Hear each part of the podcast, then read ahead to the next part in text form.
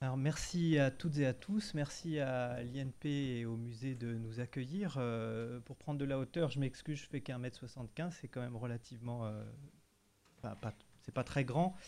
Euh, en revanche, je vais essayer de, peut-être de mettre un peu en perspective des choses. peut-être en commençant par expliquer comment on peut euh, comment on en arrive en tant qu'historien de l'art à se préoccuper de vivant? Un peu par hasard, je vous avoue. Mon champ de recherche euh, de départ, c'est plutôt Fluxus, euh, l'émergence des, pratiques performatives dans les années, fin des années 50, début des années 60. Aujourd'hui, je suis dans une unité de recherche qui est financée par le ministère de la Culture qui s'occupe de globalisation culturelle, donc vraiment pas trop dans la question du vivant. Et puis, il y a quelques années, euh, j'ai répondu à un appel à communication, c'était pour un LABEX, il y a eu un, euh, euh, un colloque à l'INHA, et puis on a enchaîné sur un article dans Gradiva, et puis, et puis après j'ai été invité au musée du Quai Branly, et, petit à petit, en fait, vous vous retrouvez embarqué dans un champ pour lequel je n'ai aucune compétence. D'ailleurs, le, le, terme insecte dans mon énoncé de titre est sans doute et même complètement fautif. Je vais parler d'êtres euh, qui ressemblent à des insectes, que sans doute mes enfants appelleraient des insectes, mais qu'un spécialiste avisé n'appellera certainement pas un insecte.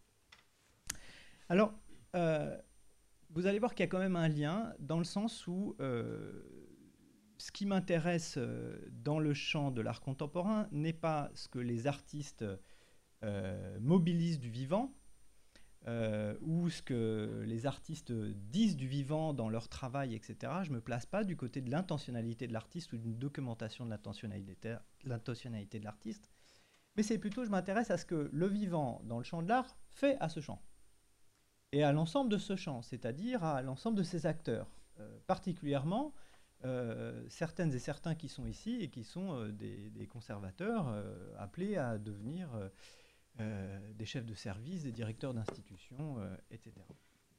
Alors peut-être qu'il faut commencer par réhistoriciser euh, le concept d'œuvre d'art qu'on utilise, qui est une construction sociale et historique européenne en grande partie, et qui s'est sédimentée depuis la fin du Moyen Âge autour de quatre paradigmes qui dominent la production d'artefacts susceptibles d'être qualifiés d'œuvres d'art.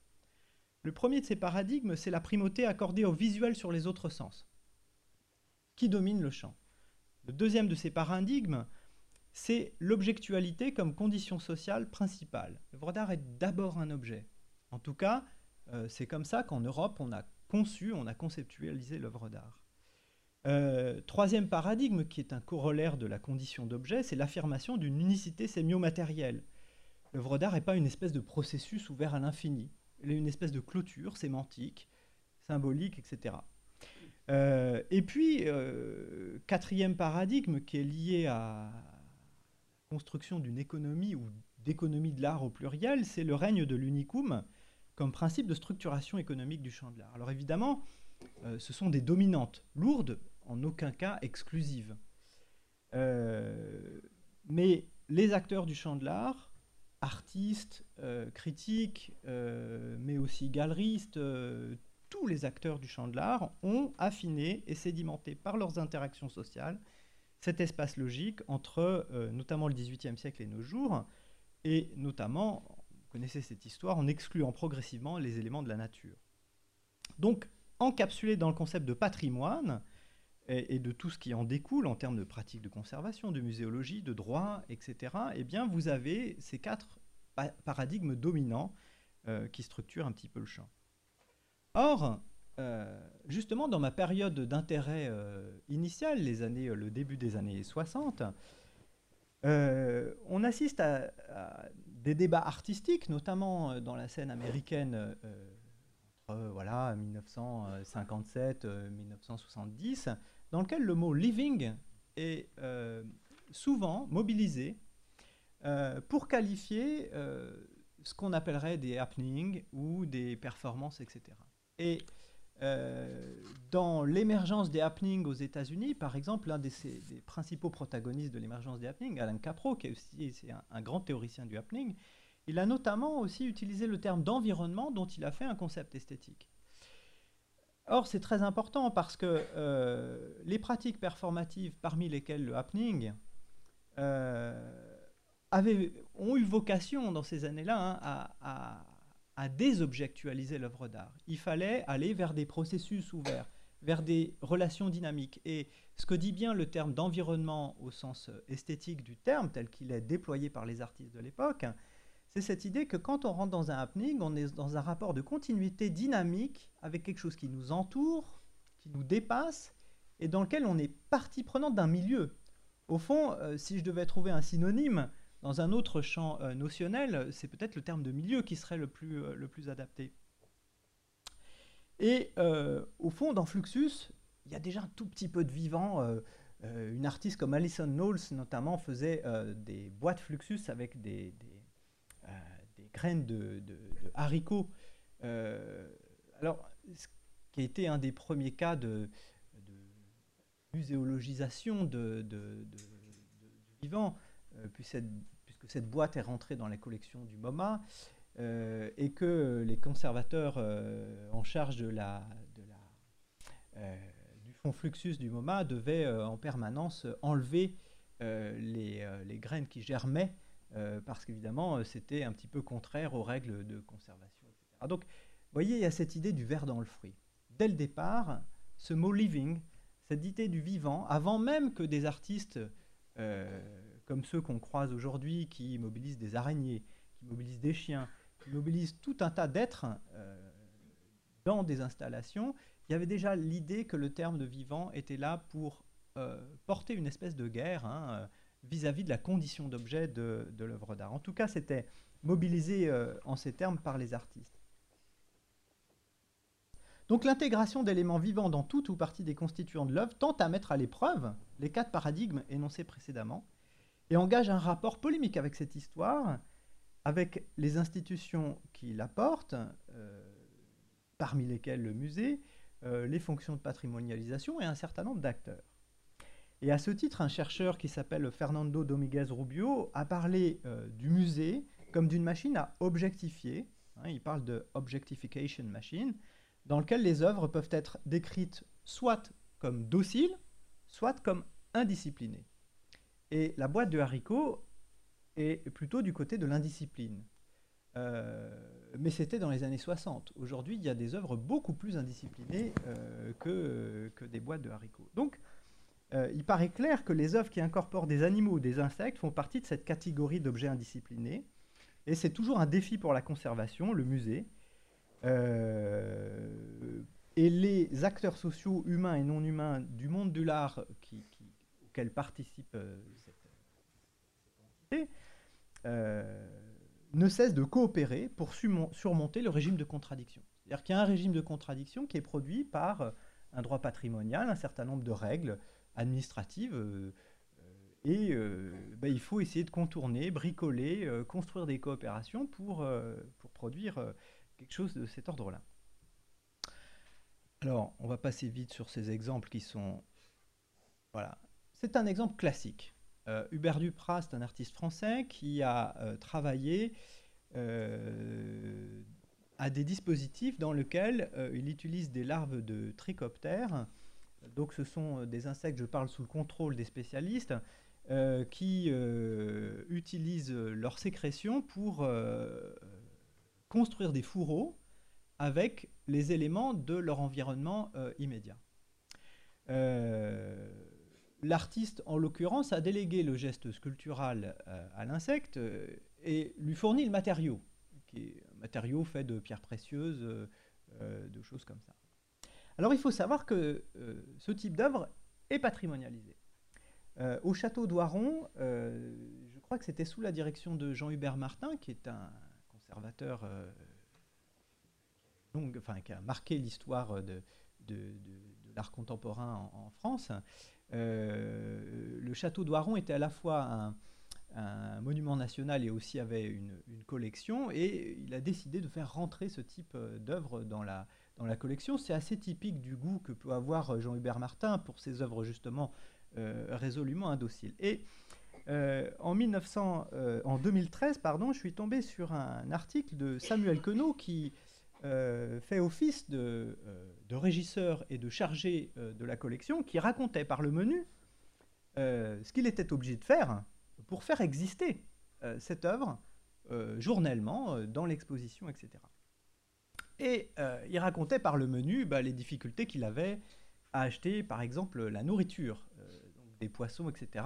Vous imaginez, pour celles et ceux qui connaissent la comptabilité publique, euh, aller établir un bon de commande pour aller acheter. Euh, bon, euh, ce, sont. Vous voyez, quand, quand Fernando Dominguez Rubio parle d'œuvres indociles, c'est ça, c'est des petites choses qui, mettent, qui mettent en lumière en fait les normes sociales qui structurent un champ, ses règles, etc. Et donc, voilà. Alors, j'ai choisi de m'intéresser non pas des mammifères, j'ai déjà euh, fait des études de cas avec des, œuvres d'art avec des pigeons, etc., mais précisément avec des insectes ou assimilés, je vais les appeler comme ça, pour des questions d'échelle. Euh, parce qu'un mammifère, au fond, c'est à notre échelle. La, la, durée de vie des mammifères, c'est quelque chose qui est relativement gérable pour nous humains, mais des mouches, mais des larves, mais... Euh, là, on est sur des choses avec des échelles qui sont totalement différentes de notre régime empirique euh, de, rapport au monde. Euh, et c'est ça qui, pose tout un tas de difficultés. Euh, le régisseur, notamment dans, cet article dans lequel il témoigne de son, de son expérience, disait que c'était très compliqué de gérer la mortalité.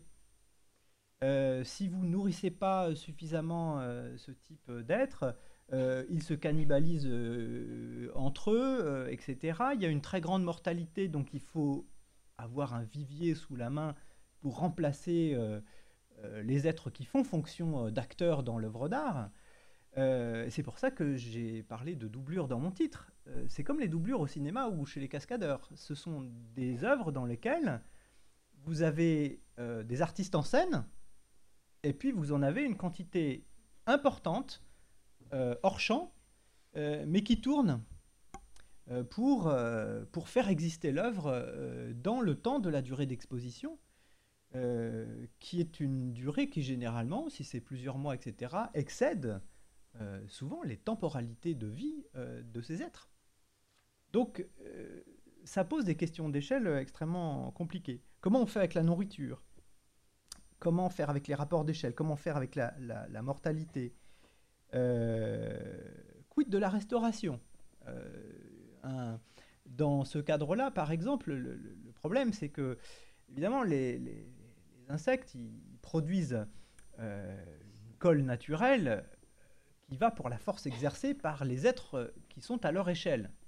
Mais quand le conservateur, une fois l'exposition finie, doit prendre les fourreaux avec ses doigts pour les remettre dans des petites caisses ou des systèmes de rangement eh ben, bien souvent, il les brise. Et donc là, il y a des cas de coopération euh, tout à fait intéressants, puisque euh, ça nécessite de faire intervenir un restaurateur euh, pour venir suppléer à la force de la bave de l'insecte, qui n'est pas nécessaire pour l'échelle humaine, et donc on utilise du paraloïde air en même temps que... Voilà. Donc, vous voyez, on est dans une espèce de bricolage pratique, en l'absence de normes, euh, etc., même si euh, il y a des normes qui s'exercent pour le vivant, etc., mais on est quand même dans quelque chose qui est très expérimental. Euh, pour des œuvres qui, comme celle-ci, la carrière de Duprat remonte plutôt au début des années 90, etc., on, était vraiment dans l'expérimentation au début, hein, donc on apprenait sur le tas. Ça nécessite de s'adapter, de trouver des solutions, de trouver des manières de faire des bons de commande un peu particuliers, etc., etc. Euh, faisons un petit peu de fiction théorique maintenant. Donc voilà les tubes de trichoptère. Alors, je trouve que c'est assez intéressant euh, comme manière de photographier. Euh, j'ai pris délibérément les photographies les plus couramment utilisées pour montrer le travail de Duprat. c'est quelque chose que m'avait déjà appris l'iconographie des boîtes Fluxus. Euh, l'iconographie euh, de, la manière dont on photographiait les boîtes Fluxus était une manière d'invisibiliser tout un tas de dynamiques sociales qui pourtant faisaient partie du travail de Fluxus, l'interaction sociale, etc. etc. on revient, vous voyez, le, naturel revient au galop, mais ce n'est pas le naturel, c'est l'objet. C'est-à-dire qu'on on revient à un régime de regard qui magnifie l'objet en, lui-même et on n'a pas en fait l'environnement, rarement, très rarement, l'environnement euh, de travail est montré, c'est-à-dire euh, euh, l'espace fort clos dans lequel travaillent les, insectes, ce qu'ils mangent, etc., etc. C'est délibérément invisibilisé. Ça, ça en dit long quand même sur, notre champ et la manière dont on... les règles un peu tacites sur lesquelles on se, fonde. Alors, vous avez tous vu récemment euh, des œuvres de Thomas Saraceno à Paris. Euh, cette photographie-là a été prise à Lyon euh, suite à la Biennale de 2015. Alors, vous voyez, je ne cherche pas à m'intéresser au discours de l'artiste parce que si vous vous intéressez au discours de, de Thomas Saraceno, c'est une réflexion métaphysique d'assez haut vol sur la question du cosmomorphisme, sur voilà. Et il y a une montée en généralité et un degré de métaphorisation qui est relativement énorme et qui masque les effets euh, pourtant décisifs que produisent ces œuvres dans un contexte d'exposition, dans un contexte muséal. Voilà, c'est pareil, il faut des doublures.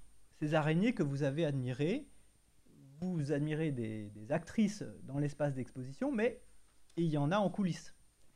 Et puis il faut d'autres insectes, parce qu'il faut bien les nourrir, il faut des grillons pour les nourrir, il faut des quantités de grillons pour les nourrir.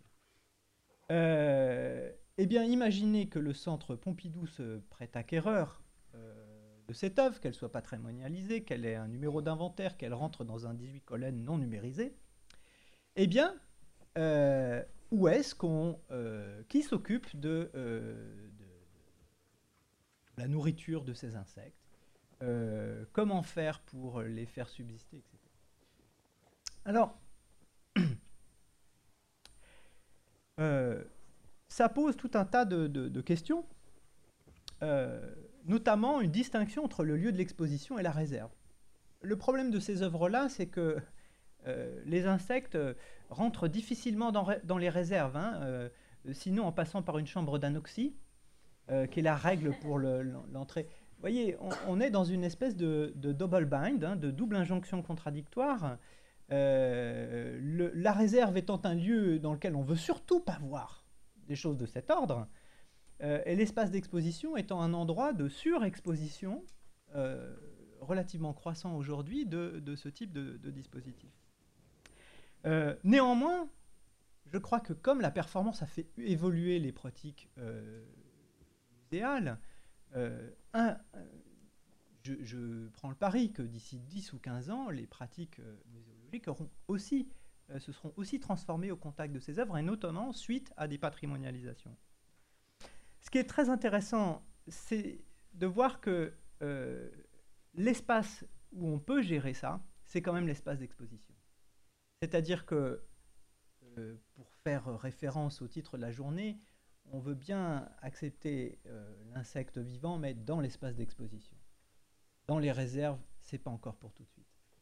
Euh, ce qui veut dire qu'il y a un changement de mode d'existence de l'œuvre de l'un à l'autre. Comment on traduit ce passage? Dire, À un moment, vous avez une notice marquée euh, tricoptère, etc. Puis bah, dans les caisses, il n'y a pas de tricoptère. c'est quelque chose qui relève vraiment de la traduction. Et là encore, c'est il y a euh, des réserves très importantes en termes cognitifs euh, dans l'art des années 60. C'est euh, le régime de la délégation de production et du protocole qui, au fond, mobilisé par les artistes, est l'outil qui tient lieu de contrat social et qui permet cette ontophanie, c'est-à-dire de faire surgir le vivant à un moment dans l'espace d'exposition pour un temps donné, et de le résorber dans un objet quand ça passe en réserve. Et au fond, on a quelque chose de très composite qui, euh, avec des œuvres d'art qui, qui rentrent dans un régime d'existence strictement objectuel, quand c'est en réserve, etc., etc., et qui accède euh, a un, mode d'existence mixte avec du vivant uniquement sur la période de l'exposition, et nonobstant un certain nombre de, euh, contraintes hein, pour éviter que les insectes partent dans tous les sens, etc. etc. C'est-à-dire que c'est toujours relativement contraint et borné. On accepte le vivant, mais sous un certain nombre de bornes et de contraintes. C'est la logique du protocole, la délégation de la production qui est typique de l'art minimal, de l'art conceptuel, ces artistes qui rédigeaient au fond des notices pour que d'autres qu'eux-mêmes réalisent l'œuvre.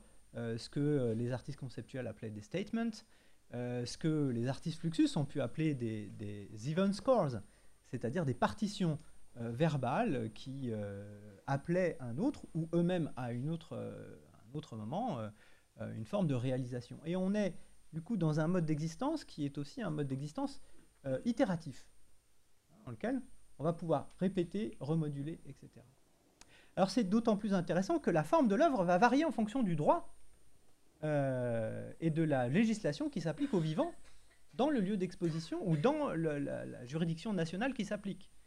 Dans l'étude de cas que j'avais euh, étudiée pour l'article dans Gradiva, j'avais notamment regardé Flying Rats, euh, une œuvre de Caderatia avec euh, une cinquantaine de pigeons.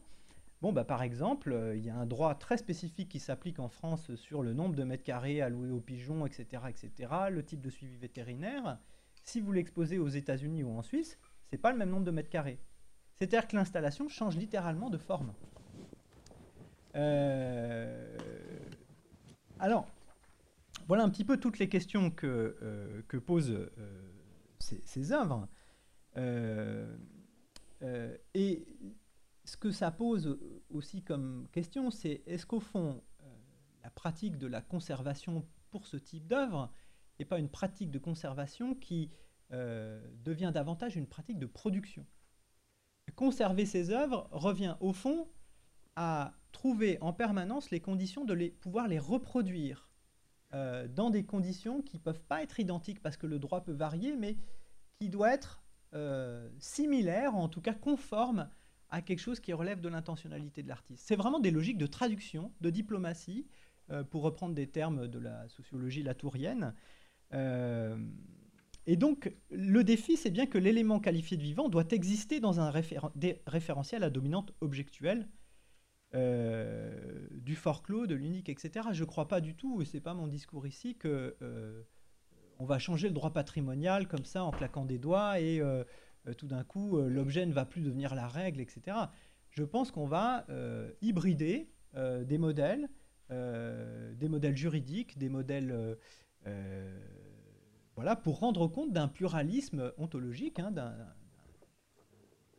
différents modes d'existence euh, qui permettent à la fois au musée de perpétuer ses, euh, missions, euh, ses missions de conservation à long terme qui sont peut-être voilà, et en même temps d'accepter en son cœur des œuvres dans lesquelles il y a du vivant. ça suppose aussi de changer la manière de faire de l'histoire de l'art. moi, j'ai appris à faire de l'histoire de l'art en documentant voilà l'intention de l'artiste, en allant en archive, euh, en regardant les œuvres, en les décrivant matériellement. Euh, euh, mais par exemple, si je ne vais pas dans le bureau de l'attaché de conservation et que je ne vois pas les vivariums, et, au fond, ça c'est quasiment, ça revient à faire de l'ethnographie, c'est-à-dire faire du musée une enquête de terrain. Et là, je me retrouve assez proche de travaux comme ceux que font Yael Créplac, euh, une chercheuse qui, regarde vraiment les pratiques et comment on fait exister, comment on, construit l'œuvre d'art dans sa vie de tous les jours, euh, dans les salles d'exposition, dans euh, les réserves, ailleurs. Ça implique aussi de déconstruire la séparation entre l'esthétique et le social, qui a été propre à, la construction historique de la théorie esthétique européenne, et, qui, est un peu handicapante pour penser ce type de, dispositif. Euh, voilà, borner la vie, euh, c'est-à-dire que le, vivant euh, continue, mais j'arrive à ma conclusion. Le, le, vivant est tout à fait possible, mais il demeure borné, et la première des bornes à établir, c'est des bornes temporelles, des bornes spatiales, l'exposition est le dispositif dans lequel on peut euh, mobiliser ces bornes, davantage que euh, dans la réserve. Euh, le vivant patrimonialisé, il aurait donc deux types d'états, un état virtuel via le protocole, qui devient une forme de contrat social, et l'état réel, qui serait ce moment de l'exposition où le temps et l'espace sont bornés. Et je parlais de soigneur, c'est boutade, mais vous connaissez tous l'étymologie du mot curator en anglais qui est l'équivalent dans votre métier de conservateur dans les pays britanniques, c'est curare en latin et, c'est bien prendre soin. Euh, et dans les cas qui m'a été donné de, euh, de regarder ou d'étudier, d'observer, euh, eh bien, on a des gens qui étaient habitués à prendre soin d'objets et qui avaient, je veux dire, des compétences techniques tout à fait adaptés à ce type de dispositif, euh, qui savent très bien euh, faire un constat d'état, euh, mobiliser les compétences qu'il faut quand il y a tel péril, etc. Et qui se retrouvaient dans une position de soigneur.